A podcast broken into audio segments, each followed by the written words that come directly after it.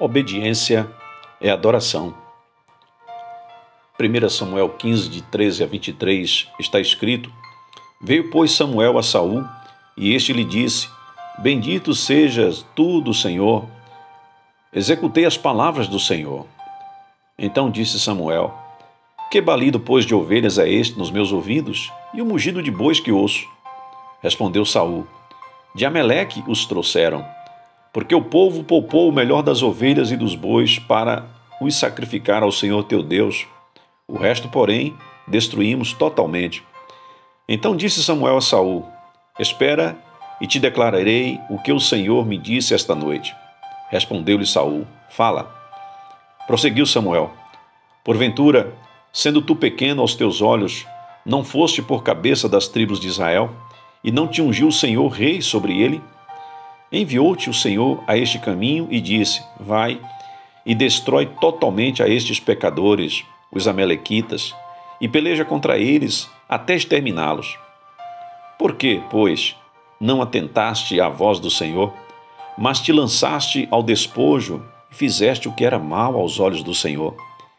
Então disse Saul a Samuel: Pelo contrário, dei ouvido à voz do Senhor e segui o caminho pelo qual o Senhor me enviou e trouxe a Agag, rei Ameleque, e os Amalequitas os destruí totalmente. Mas o povo tomou do despojo ovelhas e bois, o melhor do designado à destruição, para oferecer ao Senhor teu Deus em Gilgal. Porém Samuel disse: Tem porventura o Senhor tanto prazer em holocaustos e sacrifícios, quanto em que se obedeça a sua palavra? Eis que obedecer é melhor do que o sacrificar, e o atender melhor do que a gordura de carneiros. Porque a rebelião é como o pecado de feitiçaria, e a obstinação é como a idolatria e culto a ídolos do lar. Visto que rejeitaste a palavra do Senhor, ele também te rejeitou a ti, para que não mais sejas rei.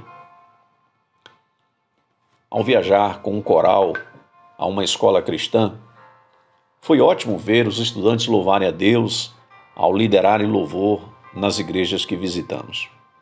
O que aconteceu fora da igreja foi ainda melhor de ver. Certo dia, o grupo descobriu que uma mulher não tinha dinheiro para gasolina e eles espontaneamente sentiram-se direcionados por Deus para fazer uma arrecadação e conseguiram dinheiro suficiente para vários tanques de gasolina. Uma coisa é adorar a Deus na igreja, mas é outra bem diferente é ir ao mundo real e adorar a Deus por meio da obediência diária. O exemplo dos estudantes nos faz pensar sobre nossas vidas. Será que confiamos nossa adoração aos limites da igreja? Ou continuamos a adorá-lo pela obediência em nossa vida diária, procurando oportunidades para servir? No livro de 1 Samuel 15, vemos que o Senhor pediu a Saul que executasse uma tarefa. Mas quando revemos o que ele fez, descobrimos que Saul usou a adoração, sacrifício, como uma desculpa por seu fracasso na obediência a Deus. A resposta de Deus foi: o obedecer é o melhor do que sacrificar. É bom estar envolvido em adoração na igreja, mas peçamos também a Deus que nos mostre maneiras de construir ou maneiras de continuar dando-lhe o louvor que ele merece por meio da nossa obediência.